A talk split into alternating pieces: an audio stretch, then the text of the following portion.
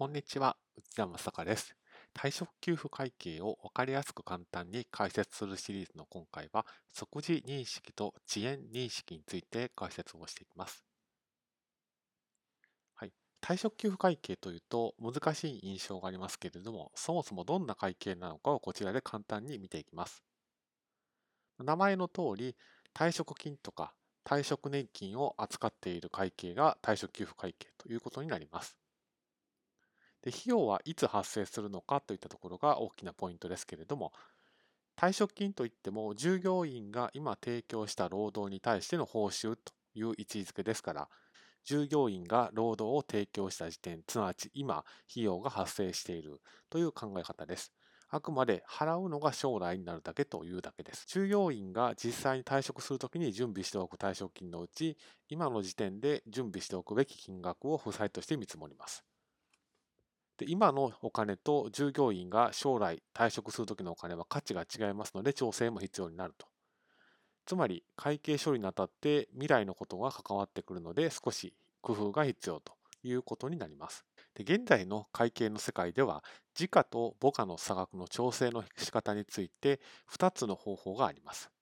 1つ目が遅延認識と呼ばれる方法で、まあ、母価と時価の差額をゆっくり埋めていくという方法です。ですから一時的に時価と母価の差額のうち一部分がまあ母価になってしまうということもまあ認めるという発想です。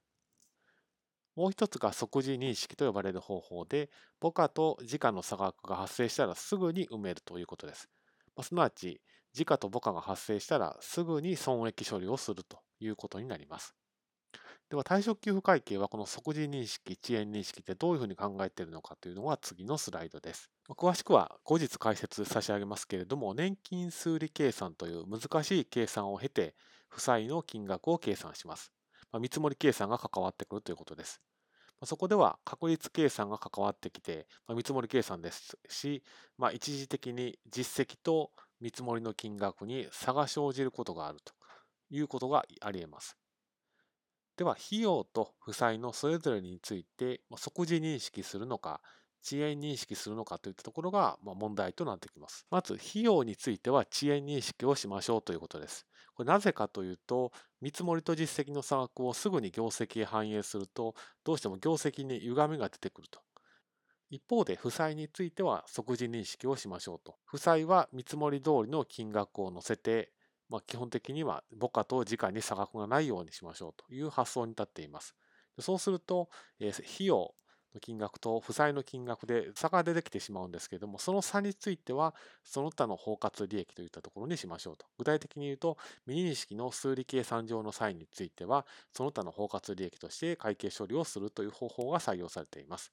これによって、貸借対照表では、まあ、時価と一致した形の負債が認識され、歪まないような業績になるように費用は遅延認識と、両方の目的が達成されているということになります。用語は難しいですけれども、見積もりと実績の差をどう会計処理するのかという話ですので、ぜひご協力いただければと思います。